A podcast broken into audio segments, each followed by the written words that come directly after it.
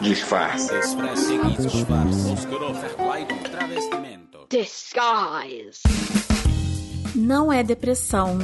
Não é só emocional. É um sentimento físico, um aperto no peito. Especialistas dizem que a próxima pandemia será de doenças emocionais, mentais. Por mais que eu me sinta funcional e bem no geral, eu não consigo mais responder impunemente a pergunta: Oi Camila, tudo bem? Sem que me passe todos os meus medos, ansiedades e angústias na minha frente. No final eu simplesmente respondo: Oi, tudo bem, você?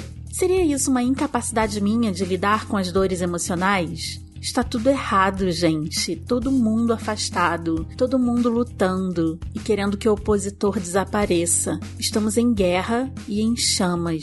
E para falar sobre esse sentimento amplamente citado, mas muito pouco explorado, a angústia, eu chamei minha querida amiga psicóloga Carla Delanese para nos ensinar, se é que isso é possível, a lidar com a angústia, essa nova moradora de nossas cabeças, peitos, casas e relações. Tá pesado?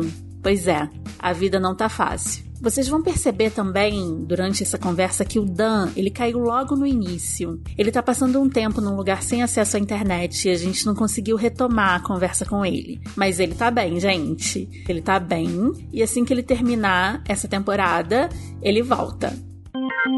Entrevista. Boa noite, Dan. Boa noite, Camila, Camis, querida. Tudo bem? Tudo ótimo. Tô com saudade de falar com você, hein? A nossa vida tá muito corrida. A gente Pois tá se falando é. pouco. Tá se falando pouco e muita coisa acontecendo, e viagens e tudo mais, né? Pois é. Mas estamos aqui, estamos aqui de novo, resistindo e persistindo. Continuamos vivos. E aí, Dan, dá o start aí pra gente começar a conversar com essa pessoa maravilhosa que tá aqui com a gente. Hoje a gente vai falar sobre angústia, Cami. Pra falar sobre angústia, a gente chamou a Carla. E a Carla vai tirar os disfarces dela agora. Ela vai entrar nessa conversa tirando os disfarces, dizendo quem ela é. Oba! Boa noite, Camila. Boa noite, Dan. Boa noite. Boa noite, pessoal. Eu sou a Carla. Carla Dalanese de Sarno. Eu acho que eu me disfarço muito bem de psicóloga. Muito bem, hein? Eu acho que é um dos melhores disfarces possíveis, hein? É o que eu conheço também mais, e se né? disfarça há bastante tempo de psicóloga, né? A gente tava conversando. Me disfarço há um bocado de tempo de psicóloga. São quantos anos de clínica? São quase 20. Uau! Esse ano faz 19, acho. 19, 20 Parabéns! de clínica. Nossa. Mas tem um super disfarce aí também que eu sei. Tem, tem um disfarce um pouco mais recente, que eu acho que é o meu preferido, acho não, é o meu disfarce preferido, que é o disfarce de manas. Ai, que delícia! Ah, Menino ou menina? Meninos ou meninas? É uma pequena. Uma pequena! Quantos anos? É uma pequena. Quatro. Ai, que delícia! Que gostoso! É, essa fase é muito engraçada, né, Carla? essa fase é divertida. Mas eu amo todas, na verdade. Já morro de saudade das fases anteriores. Do coelhinha pequenininho. É mesmo? Da fase da super transformação dos seis meses a um ano, que é um bebê novo por dia, todo dia trazendo coisas muito novas. Essa fase já é uma fase que se conversa, que você já traz, é muito rica na, na verbalização. É sempre muito rico, eu amo. E como psicóloga, eu imagino que você deve ficar muito estudando a criança, né? Eu fico assim pensando, nossa, eu quero ter filhos, eu vou ficar olhando, observando, criando teorias, sabe? Comportamento e observando o desenvolvimento psicológico, psico. Não, mas para a saúde mental da Carla, a Carla desliga a psicóloga assim que ela sai do consultório. A Tá psicóloga certo. fica lá dentro, aí sai a Carla, sai a mãe, sai a mulher, sai a filha, sai um monte de gente junto. Entendi. Saem do consultório, mas a psicóloga fica por lá. Agora, na pandemia, fica todo mundo por aqui. Mas a hora que eu desligo o zap, Entendi. aí a psicóloga fica ali. Não dá pra lidar com a minha filha como psicóloga, porque aí é muita loucura, né? É verdade. E a Carla, antes da gente entrar aqui, a Carla tava falando que ela consegue deixar ela no homeschooling, né? Sozinha, tá bom, gente? Uau! Ah, sim, porque aí eu vou atender, né? Ela tá tendo aula, eu vou atender. Que é menos tempo que ela fica sozinha, porque a pessoa fica muito tempo sozinha, né? Então, enquanto ela tá tendo aula, eu tô atendendo. Olha só, tem vários pais que ficam ali do lado da criança, né? A criança não fica na frente do computador, tem um monte de problema. Mas eu entendo, além de tudo, que a escola não é um espaço meu, é um espaço dela, de interação dela, onde ela tem que respeitar, onde ela tem que se fazer ouvir, onde ela tem que ouvir, onde ela tem que esperar, onde ela tem que Uhum. participar, onde eu não era presente. E a única relação hoje que eu não estou presente, porque todas as outras relações ela tem através do meu celular e eu estou ouvindo, eu estou participando. Pois é. Então eu acho importantíssimo ela se relacionar com outras pessoas sem a minha intermediação, sem a minha triangulação. Criando a individualidade dela, né? E ela se auto-resolvendo. Uhum. Mesmo nas dificuldades, porque tem horas que ela dá umas pifadas, quando a professora não consegue ouvir, quando a professora está explicando para o amigo alguma coisa. Uhum. Essa semana a professora explicou lá a ovelha pro amigo e ela queria falar porque queria com a professora. Ela pifou. Ansiedade, né? Começou a chorar, mas aí teve que se resolver, teve que se autogerir e aquietar com a aula. E é um trabalho de autonomia. Ela tem sendo autônoma dentro das habilidades dela, dentro da, da maturidade dela. Uhum. Aproveitando esse gancho que a Cami falou sobre ansiedade, e o tema hoje é conversar sobre angústia, né? Sim, é engraçado. Eu cheguei a essa, obviamente, eu escolhi esse tema e eu sugeri isso pro Dan, porque é um sentimento que eu tenho tido recorrentemente pós-pandemia, né? A angústia. E eu descobri que era angústia, porque muito se fala sobre angústia, mas pouco se entende sobre isso. Então, eu queria muito que a gente falasse sobre esse sentimento que é super popular no linguajar, mas que se você perguntar mesmo pra uma pessoa o que é angústia, a maioria não, não vai saber me responder. Uhum. E que é diferente de outros sentimentos, né? Como ansiedade, depressão, ele é diferente de outros, até diagnósticos, entre aspas, digamos assim, né? E setembro amarelo, o pessoal fala muito de depressão, né? Mas eu queria muito falar de angústia, porque eu acho que pode rolar também uma mistura aí dos temas, né? As pessoas podem se confundir. Então, Carla, o que que é angústia? As pessoas fazem uma miscelânea total. Eu acho que essa é uma das coisas que acontece muito na psicologia, né? Conceitos da psicologia foram tanto pro linguajar comum que a gente usa uma arrogância do saber e banaliza Uhum. e faz um mexe-mexe, né? Ah, a pessoa tá depressiva. Ela tá depressiva, ela tá triste. São conceitos completamente diferentes. Uhum. Muito diferente. Ela tá com a ansiedade normal ou ela tá com crise de ansiedade, que é uma patologia? A gente já começa a entrar em questões patológicas. Uhum. Então, o que é a angústia?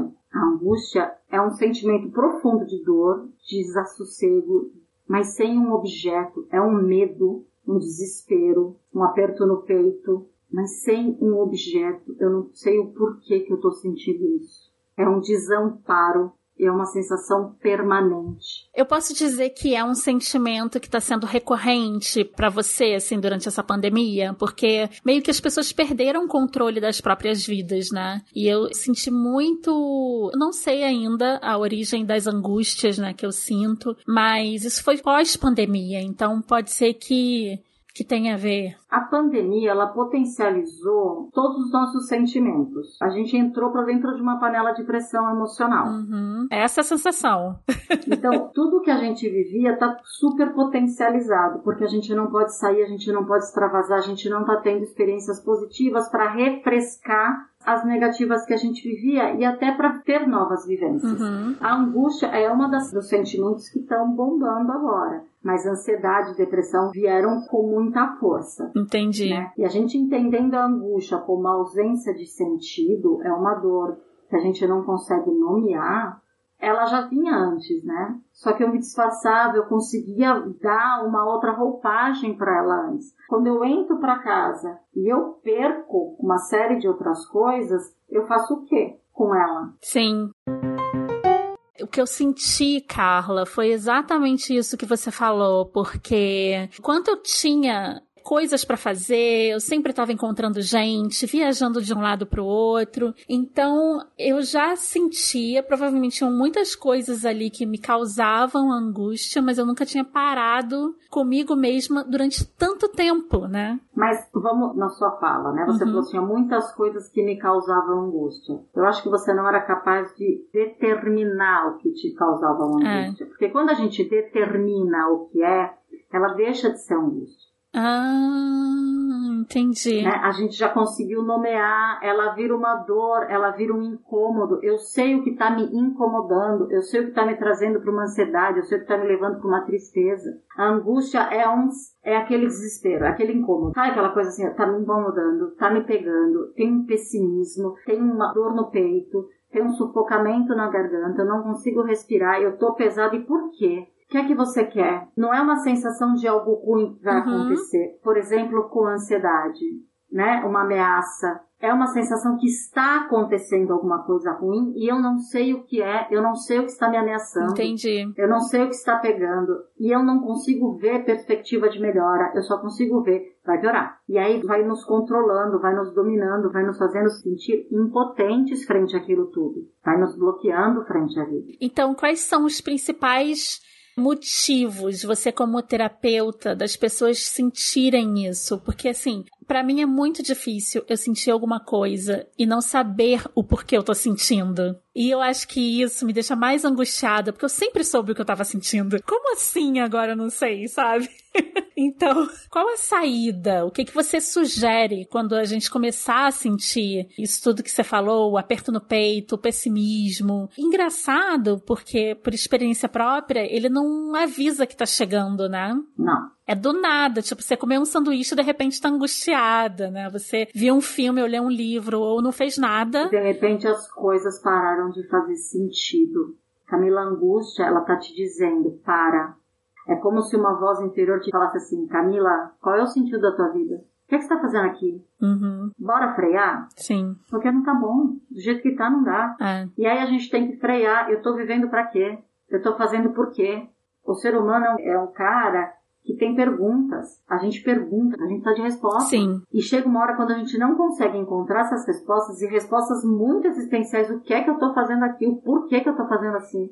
E de coisas básicas. Por que, que eu faço esse tipo de trabalho? O que, que eu estou fazendo nessa relação? Sim. Aquilo começa a tomar uma proporção gigantesca que nos invalida, que nos tranca. Então, o que, que a gente tem que fazer frente a isso? Frear, parar, tirar o foco do externo, virar o foco para dentro encontrar um sentido para a vida, encontrar um desejo para as coisas. A gente perdeu a mão do próprio desejo. É verdade. Quando você fez essa pergunta para mim, tipo, qual o sentido da sua vida, eu tenho que admitir que deu um eu engasguei aqui, sabe? Tipo, eu dei uma engasgada, meus olhos ficaram meio marejados.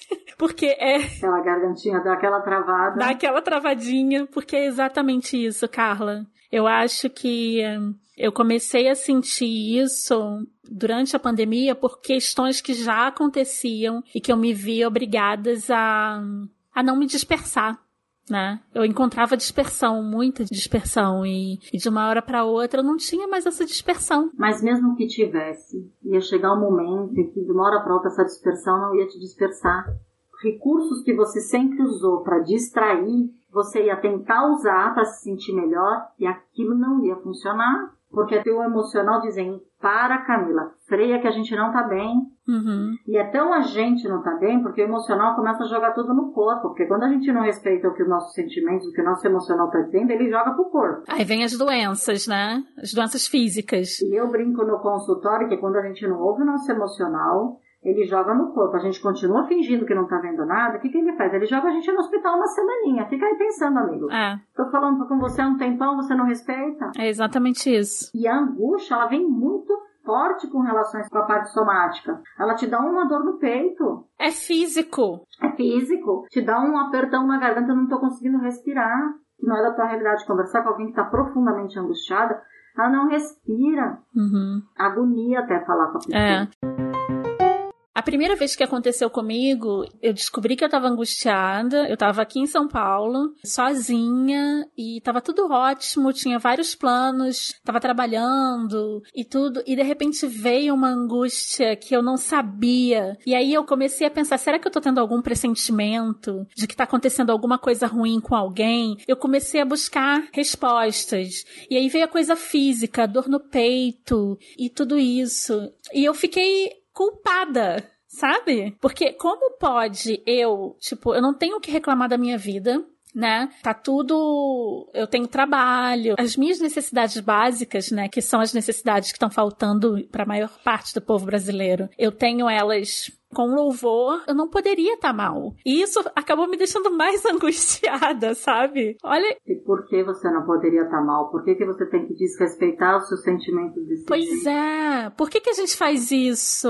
Não é porque você racionalizando que tem que ter gente numa situação socioeconômica pior que você, que você não está em dor, que você não está em algum descontentamento. Que de repente você se vê em torno de um apartamento legal, com um trabalho dito legal, com não sei o que legal, com tudo legal, e você olha e fala, mas isso perdeu sentido. Ah, mas fazia sentido ontem. Ok, ontem fazia sentido, ontem eu batalhei para ter, mas hoje, de repente, não faz sentido. E aí questionar, será que fazia sentido ou eu estava dando conta de um sentido social? Eu estava dando conta de um monte de demanda social que de repente não eram minhas. Uhum. Porque a gente passa a vida dando conta de demandas sociais. Sim, principalmente nós mulheres independentes, a gente é ótima em resolver a vida das pessoas, né?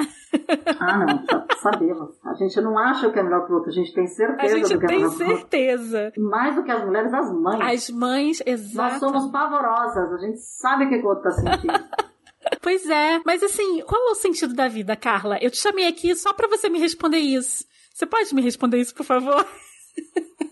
O sentido da tua vida? O sentido de tudo isso que a gente tá vivendo, sabe? Cada um tem o próprio sentido. Eu não posso dizer qual é o sentido da tua vida, porque obviamente é diferente da minha vida. Sim. O sentido da tua vida, por exemplo, não tem nada a ver com relação à minha filha. Uhum. Minha filha tá de amarelo, de azul, de laranja, para você não, não vai impactar. Você não acha que esse momento que a gente tá vivendo tão maniqueísta, né? De certo e errado, esquerda, direita, que sempre existiu uma mas está cada vez se separando, está tá cada vez mais polarizado. Você não acha que isso pode estar tá alimentando essa angústia, não só em mim, mas em muita gente que, que tem relatado isso? Alimenta, porque a gente entra também no modo do desespero. Eu tenho que me posicionar. É, eu entrei numa neurose de que eu não tenho que dar opinião para tudo, sabe? Eu parei de entrar até no Twitter, porque o Twitter é uma rede social que me deixava angustiada, porque todo mundo tem opinião sobre tudo. Mas é aquilo que eu tava te falando, porque aí você entrou no modo que eu tenho tem que dar satisfação para a demanda do social. Uhum. A angústia está vindo com a proposta do Freia, Camila.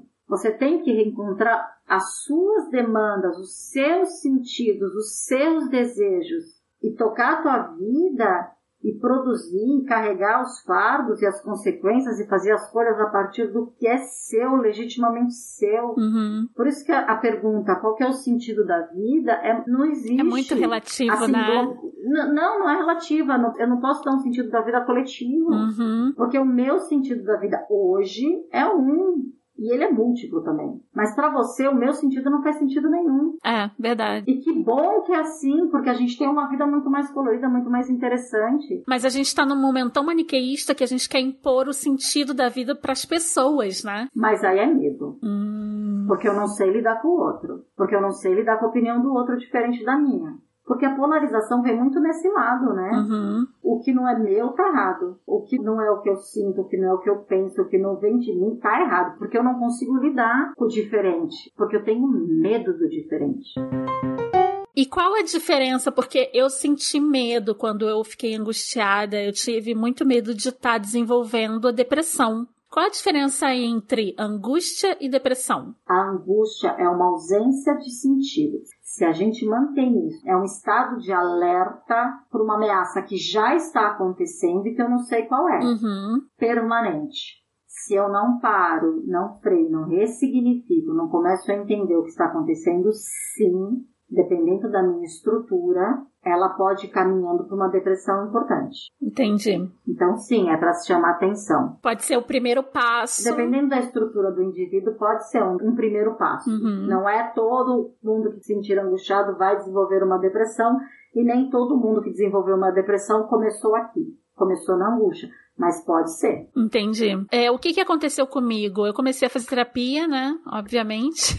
por conta de várias coisas, para tentar descobrir de onde vinha essa angústia. E eu tenho um grande problema que, como eu falei para você, eu me sinto muito culpada. Então, se eu me sinto mal, eu sempre penso nas pessoas que estão dentro das prisões, sabe? E aí, além de me sentir mal por uma questão pessoal, por uma questão minha, eu me sinto mal por estar me sentindo mal. Então, nossa, é um ciclo. É um ciclo vicioso porque é uma racionalização muito tóxica, porque nem tudo que a gente sente a gente tem que racionalizar, né? Não. Então, esse era o meu problema. Eu melhorei porque na terapia eu cheguei a essa conclusão que às vezes a gente sente. Às vezes não, a gente sente sempre. É, a gente sempre sente e às vezes a gente não explica. Por exemplo, existe uma grande cobrança nas mulheres da minha idade. Eu sou uma mulher feminista de esquerda e tudo mais. E como pode eu sentir ciúmes? Ah, porque você não é feminista. Né? Não posso, porque isso é propriedade privada e ninguém é minha propriedade privada, tô levando capitalismo para. E aí eu entro numa neurose que começo a me questionar e é aí que se vem. Se você tem o direito de sentir, ou se você não está sendo uma, uma feminista. Uma má feminista, quando ele, como eles falam, né? De esquerda e fake. Exatamente. Então, como as pessoas estão sempre apontando os dedos para os outros, eu passei a me policiar demais e aí passei a tentar racionalizar tudo que eu sentia e foi terrível para mim. E aí tá fadado ao fracasso. Foi terrível, terrível. Tá fadada a doença, Camila. Pois é. Sentimento a gente sente, a gente reconhece o que tá sentindo. O que a gente vai fazer com o sentimento, se conseguir levar pro racional de vez em quando, cai bem. Então se eu tô morrendo de raiva, eu não vou esbofetear o meu objeto de claro. raiva. Então eu passei pro meu racional pra dar uma conta mas racionalizar tudo que sente. Que que você não pode ser múltipla? Por que que você não pode ser ambivalente, paradoxal? Sim, sou feminista, sim, sou de esquerda e sim, morro de ciúme. Sim, eu cheguei a essa conclusão. Sou humana. E eu melhorei muito depois que eu cheguei a essa conclusão, sabe? Depois que eu comecei a aceitar isso. Aceitar que você pode falir. É. Emocionalmente, eu posso ter sentimentos ruins também, que não são tão nobres, eu posso não alimentá-los e eles têm uma tendência a ficar mais quietos, mas eles estão todos aí. E a gente não tem que ter vergonha de tê-los. Porque quanto mais a gente tem vergonha, a gente mais racionaliza, mais a gente se bloqueia, a gente tenta se distanciar dos nossos próprios sentimentos. Isso está fadado à doença. E você acha que muitas pessoas também buscam drogas entorpecentes por conta desse sentimento? Porque, olha, eu nunca usei droga nenhuma, mas eu pensei seriamente em pegar um chá de cogumelo, sabe? Alguma coisa assim. Para fugir da angústia? É, exatamente. Ou para encontrar respostas, sabe? Eu acho que qualquer entorpecente vai fazer você escapar da realidade. Uhum. Né? O objetivo é esse: é você buscar em algum outro lugar o que você não tem aqui. E aí eu te pergunto, você resolveu o seu problema? Quer resolver tua angústia? Quer resolver tua ansiedade, tua depressão, as tuas perguntas? Nunca, né? Você tá saindo de si. A hora que acabou a vibe, a hora que acabou a viagem, as perguntas foram embora junto? Ou elas se potencializaram? Ou você começa a entender que eu só consigo relaxar, só consigo viajar se eu tiver numa viagem dessa? E aí entra naquele vício mesmo. A gente ganha um belo problema. E muito mais potencializado. Porque aí sim eu entro numa sensação de impotência pior. Eu não vou reconhecer, mas eu me sinto mais impotente porque aí ficou preso. Aí sim eu sou preso. Aí eu começo a perder o meu direito de escolha. Uhum. E a gente só é livre quando a gente escolhe. A droga ou qualquer dependência nos dificulta na escolha, porque eu passo tão mal sem, independente de que dependência estamos falando, que a minha visão fica turva e eu não consigo escolher a, a outra opção. Então eu perco as escolhas. E o que, que você sugere que quem está escutando a gente agora e identificou que realmente tem crises de angústia ou tá nesse sentimento recorrente, o que que a pessoa pode fazer de imediato? Se ela estiver sozinha em casa, o que que pode aliviar isso? Óbvio, vai ter que procurar terapia. Eu acho que o mundo inteiro deveria fazer terapia. Eu sou militante da terapia, mas existe alguma coisa que possa aliviar esse sentimento no ato, no, na crise? Eu acho que qualquer coisa, em qualquer crise emocional que a gente fale que vai aliviar no ato, é perigoso. É uma medicação, é um entorpecente, é alguma coisa que você está usando recursos externos para uma dor interna uma dor da alma. Sim, o ideal é sentir, né? É uma dor que está ligada à ausência de sentido, à ausência de desejo. O que, que é ausência de desejo? O que, que é um desejo? É o que, que eu quero. E eu só descubro o que, que eu quero quando eu sinto falta de alguma coisa. Então vai lá viver sua falta, descobre o que, que te falta. Tá te faltando alguma coisa? Isso ele é propulsor de você buscar o novo, de você mudar, de você transformar. Você precisa viver. Você precisa se reconectar consigo mesmo e viver toda essa falta, toda essa angústia para se reconectar, para se conduzir para uma mudança. Uhum. É difícil. Ou seja, não tem, não tem atalho. Você tem que estar dentro de você. Amor, não trabalhamos com atalho, né? Se você é trabalhasse perigoso. com atalho, você não trabalharia com isso, né? Não, não trabalharia com psicologia. Sempre, atalho é perigoso. A gente trabalha com recursos que podem diminuir a dificuldade da travessia, mas o percurso é seu. As pedras estão lá, as árvores das belezas estão lá e as dificuldades estão lá. O que, que a terapia vai te ajudar? A seguir esse caminho de uma forma mais interessante, a você reconhecer o seu caminho, a você reconhecer os seus recursos, para você trilhar de uma forma mais legítima, você buscar você mesmo. Quanto mais eu sou eu mesma, melhor é, a minha melhor versão de mim. E não porque o outro acha que eu tenho que ser assim, ou porque eu tenho que ser assado, porque eu tenho que fazer qualquer coisa. Porque é o meu desejo, porque é aquilo que eu entendo que é o melhor. E não é para fugir da angústia. Não é para fugir de uma depressão. Não, é para um encontro. É para encontrar o que me desejo, o que me significa, o que faz sentido para mim. Quando você fala qual que é uma solução assim para angústia, não tem. Porque qualquer solução. Ah, então vamos dar uma medicação para que a pessoa se sinta mais calma? Tem. Lógico que tem. Resolveu? Mas é, são paliativos, Mas né? não é nem paliativo. A angústia é uma ausência de sentido. A medicação vai te dar sentido? Entendi. Não, se a saída me acorda depois da medicação, a ausência de sentido continua ali. A medicação te entorpece nesse sentido. E eu sou super a favor de medicação, né? Se você tem uma ansiedade generalizada, sim. Se a gente tem uma depressão importante, sim. Se a gente está falando de questões patológicas, sim. Mas a angústia ela tem que ser vivida, tem que ser experimentada. E se você vira o foco e se reconecta consigo, vai buscar o que lhe faz falta, vai viver a falta. A gente vive numa sociedade, Camila, que a gente não se permite viver a falta. A gente não pode estar infeliz nunca. A gente não pode ter desejo. É. Né? A gente tem hoje os pais, eles já alimentam a criança de presente, de coisa, não sei o que, não sei o que lá. A criança nem pediu.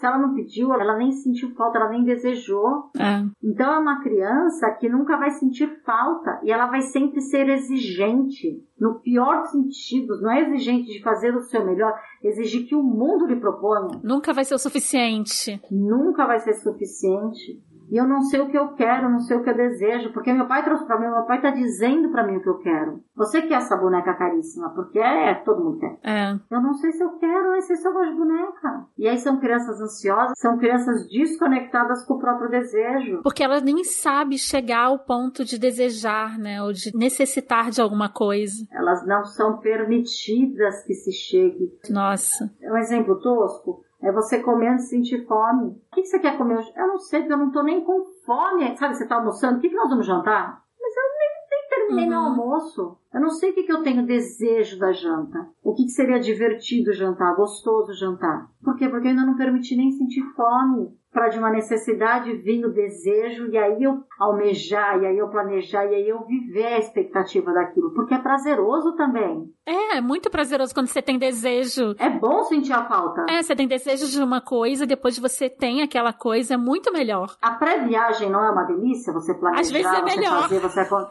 Às vezes é melhor? Porque você desejou, aquilo faz um sentido danado. Quando eu nem sinto fome, fome na vida, fome em nada, eu simplesmente vou consumindo por consumir, consumindo relações, exigindo e aí sim a gente tem os dependentes muito importantes, dependentes químicos muito importantes. As pessoas com compulsão, né? Nossa, que está sendo um, um, problema do século. Dizem que depois dessa pandemia, a nossa próxima pandemia vão ser as doenças mentais, né? As doenças emocionais. Que já são. Já estão, né? E eu sempre me achei tão fada sensata, sabe? Eu sempre me senti tão consciente, medito, faço mil coisas e me vi nessa situação. Eu lembro que eu passei cinco meses, né, no Rio, na quarentena com o Bruno, cinco meses ali, né? Tipo, tentando administrar todos os sentimentos. E aí, depois desse tempo, eu vim para São Paulo pela primeira vez, depois que tudo começou. E numa terça-feira, nunca vou me esquecer desse dia, eu me peguei sozinha pela primeira vez em cinco meses e eu não conseguia me controlar de tanto chorar. Mas sabe aquele choro gritado, sabe? Mas de alívio, de dor, de tristeza, de desespero, de, de tudo. De tudo, na verdade, porque foi o primeiro momento em cinco meses. Isso não é culpa de ninguém, né? Porque eu tava vivendo o turbilhão da pandemia e eu comecei a trabalhar mais, né? Porque a minha área, ela aumentou, né? O meu, meu volume de trabalho. Mas quando eu me peguei aqui sozinha, eu falei, bom, agora eu posso, eu posso chorar. Eu posso ficar infeliz. Ninguém vai me questionar entendeu? Ninguém tá vendo. E aí eu fiquei horas, horas nessa crise de choro. Mas quando acabou, foi assim, maravilhoso, porque eu não racionalizei pela primeira vez, eu tava chorando sem buscar as razões de eu estar assim. Eu simplesmente deixei acontecer, sabe? E foi um alívio, assim. É libertador. Libertador. E depois dessa crise de choro, várias respostas vieram para mim, né? Várias coisas que eu realmente eu tinha que fazer. Ninguém pode fazer determinadas coisas por mim. E eu vou ter que tomar as rédeas da minha vida e admitir que eu sou vulnerável de vez em quando. E admitir as minhas idiosincrasias, né? E eu tô me recompondo, né? Não me recompus ainda, porque eu acho que é um processo longo, mas as redes sociais, elas ajudam você a entrar nesse turbilhão, né? Porque as pessoas te rotulam e você acaba virando, não, você é de esquerda, como é que você pode falar isso? Ou você é feminista, como é que você pode sentir aquilo, né? E isso, eu acho que as redes sociais foram bem responsáveis por um pouco do que eu senti, sabe? Posso deixar uma pulga pra você pensar? Por favor. Mais uma.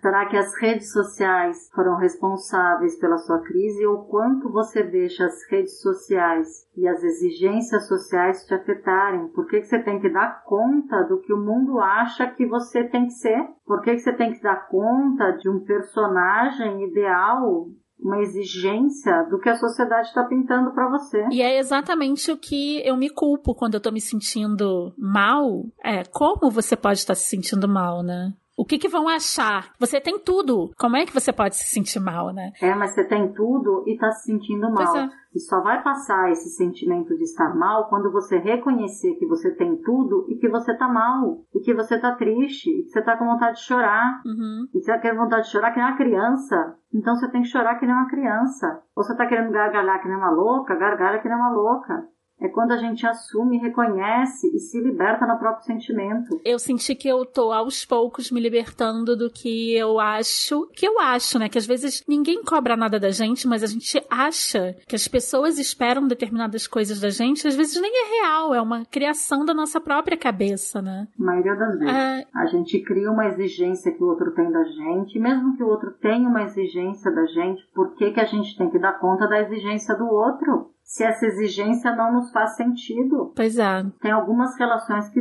deixam de fazer sentido. Tem alguns trabalhos que deixam de fazer sentido e a gente, por esse apego, por essa exigência social, nos mantém nos fazendo mal, uhum. nos minando internamente. E fisicamente, obviamente, vai minando também, mas internamente vai nos minando. E de repente a gente se pega sem sentido. Por que, que eu vou para esse lugar? Por que, que eu tenho que cumprir com essa festa? Por que, por quê, por quê, por quê? Eu não sei, porque nada disso mais me faz sentido. E depois desse sentimento da falta de sentido e que você tem que se movimentar e, e fazer determinados cortes e mudanças que são dolorosas, né, na nossa vida, a gente entra no luto. né? Por favor. Aí você entra no processo de luto dos términos, das perdas, das mudanças, que não é bom, né? Também não é agradável, tem que admitir que eu não. É bom. Eu não curto um luto. Eu não curto um luto, mas eu sei que é importante. Ninguém curte. Quem é que curte um luto, né? Vamos... Quem é que curte uma perda?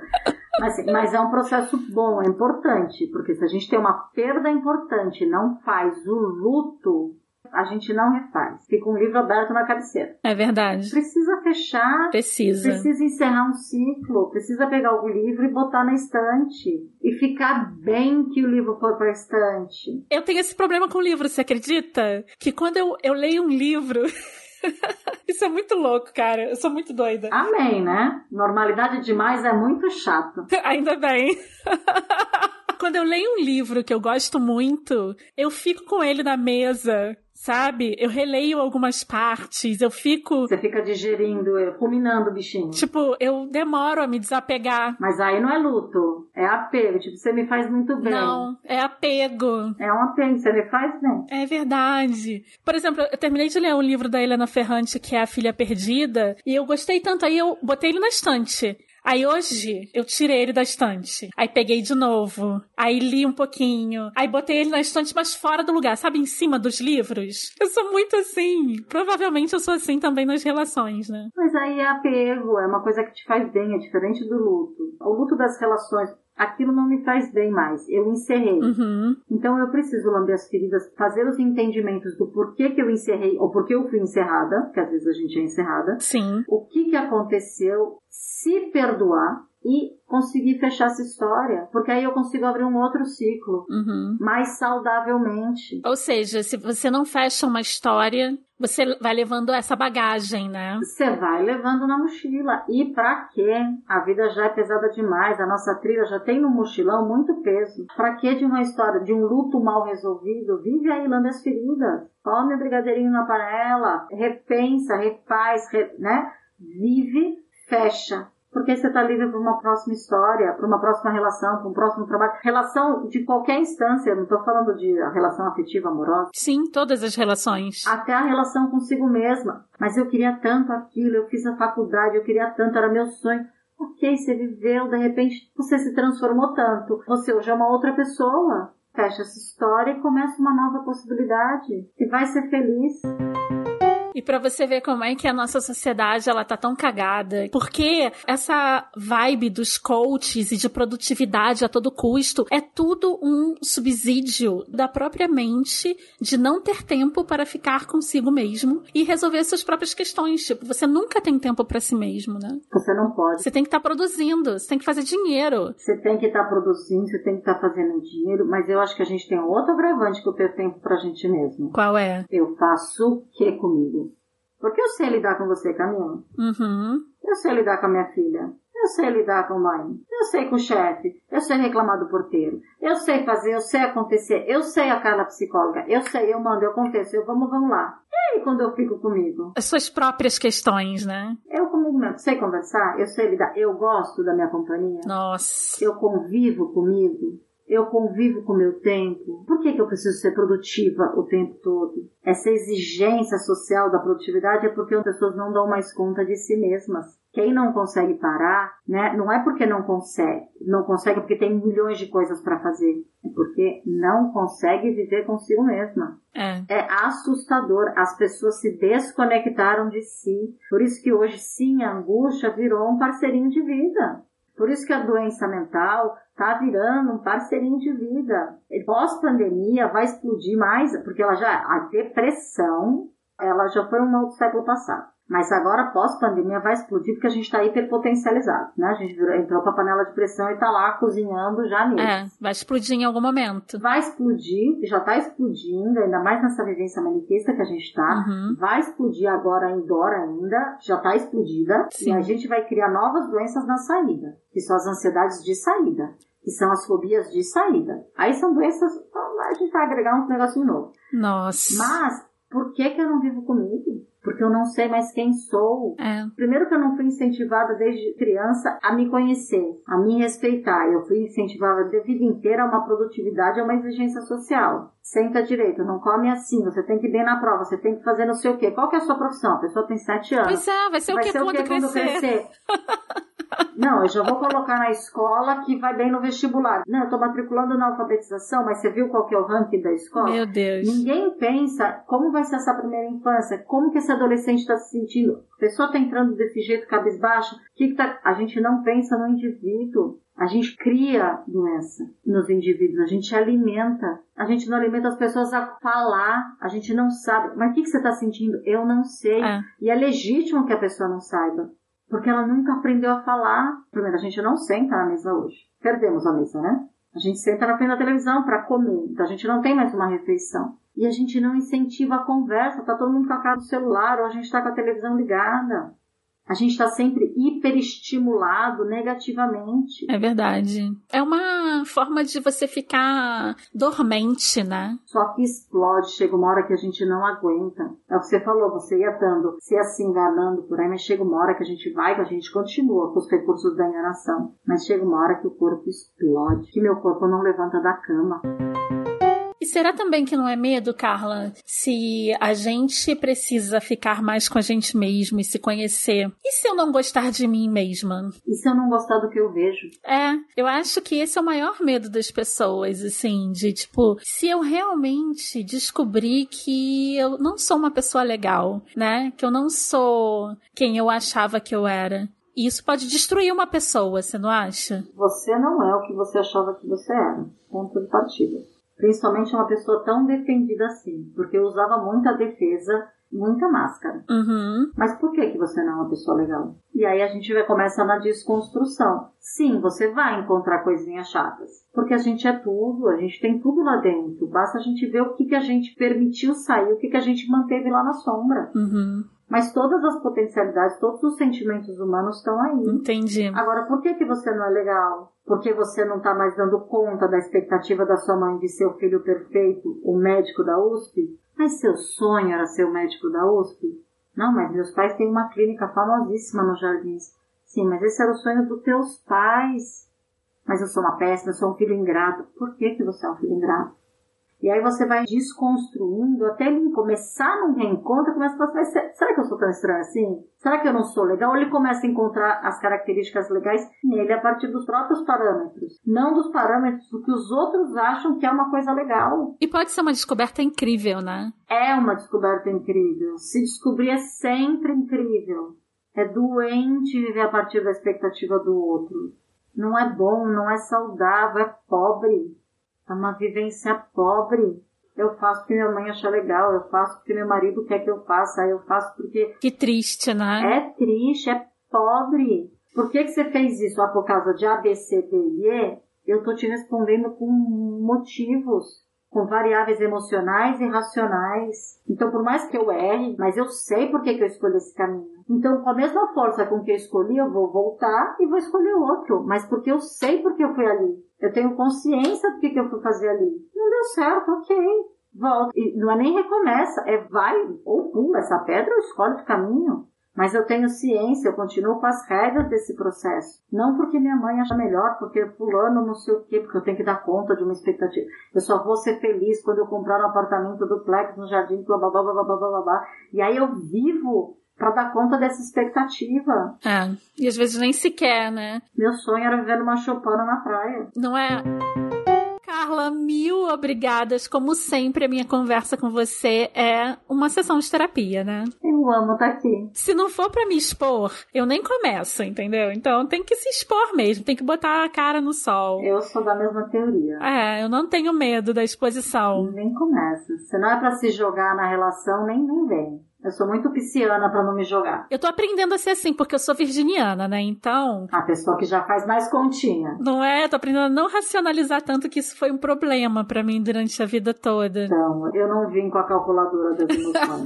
eu sou pisciana com ascendente aonde? No peixe. Mentira! Seja, é a famosa sem solução. Gente, eu sou virginiana com ascendente em touro, ou seja, é terra, terra, pé no chão, sabe? Calculadora das emoções ali. Terrível. Só vale a pena, isso aqui eu posso, aqui eu não. É. Vou na cabecinha. Já me estatelei um bocado, né? Essa cabecinha já tá toda trabalhada na fratura. Tirar uma chapa é, toda rasgada. Ai, fui feliz, gente. Mas no final, todo mundo fica feliz ao se jogar, né? Ao se permitir. Ah, eu já vivi grandes emoções, grandes dores, mas só porque eu fui muito feliz. Sim. A gente só tem grandes dores quando se permite também ser muito feliz. E isso ajuda a gente a lidar com o luto, né? Quando a gente vê que teve muita coisa boa ali. Só teve coisa boa ali. É.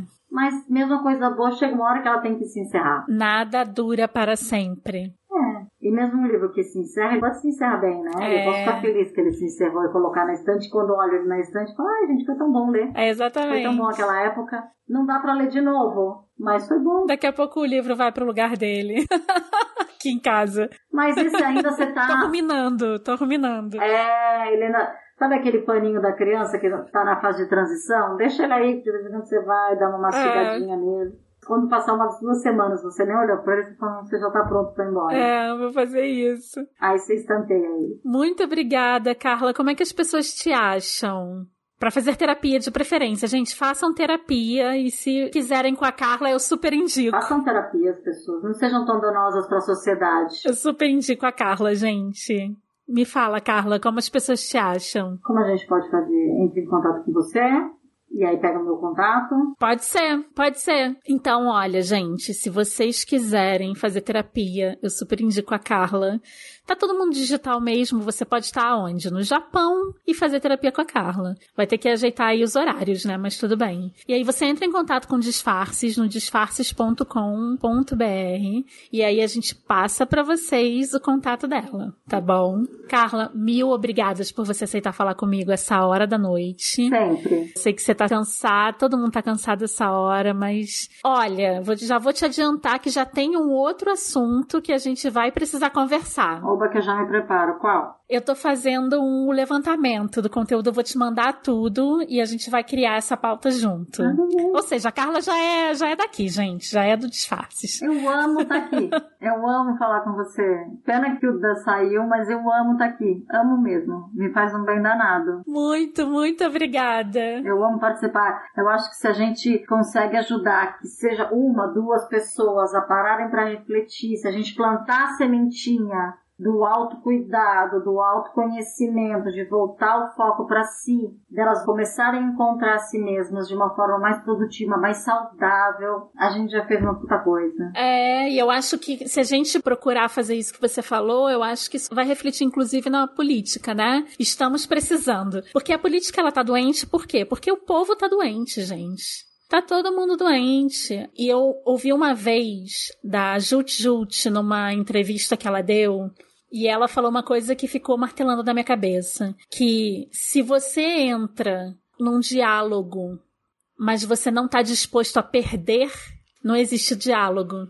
Então, toda vez que eu falo com alguém que pensa muito diferente de mim, isso vem à minha mente e eu falo, gente, pode ser que eu esteja errado em alguma coisa. Pode ser que realmente eu vou aprender alguma coisa ali. Se permita refletir sobre aquilo. É isso. No mínimo, você cresceu. É isso. No mínimo, você evoluiu. Você pode continuar com a mesma opinião, mas você se permitiu pensar, você cresceu. Porque a sua opinião já, pelo menos, já foi transformada. É. Você já tem mais, mais instrumentos. Sim. Quando a gente não ouve, a gente está alimentando a, a estupidez humana. É exatamente isso. Você pode repetir? Quando a gente não ouve, a gente está alimentando a estupidez humana? Isso mesmo. Obrigada de novo.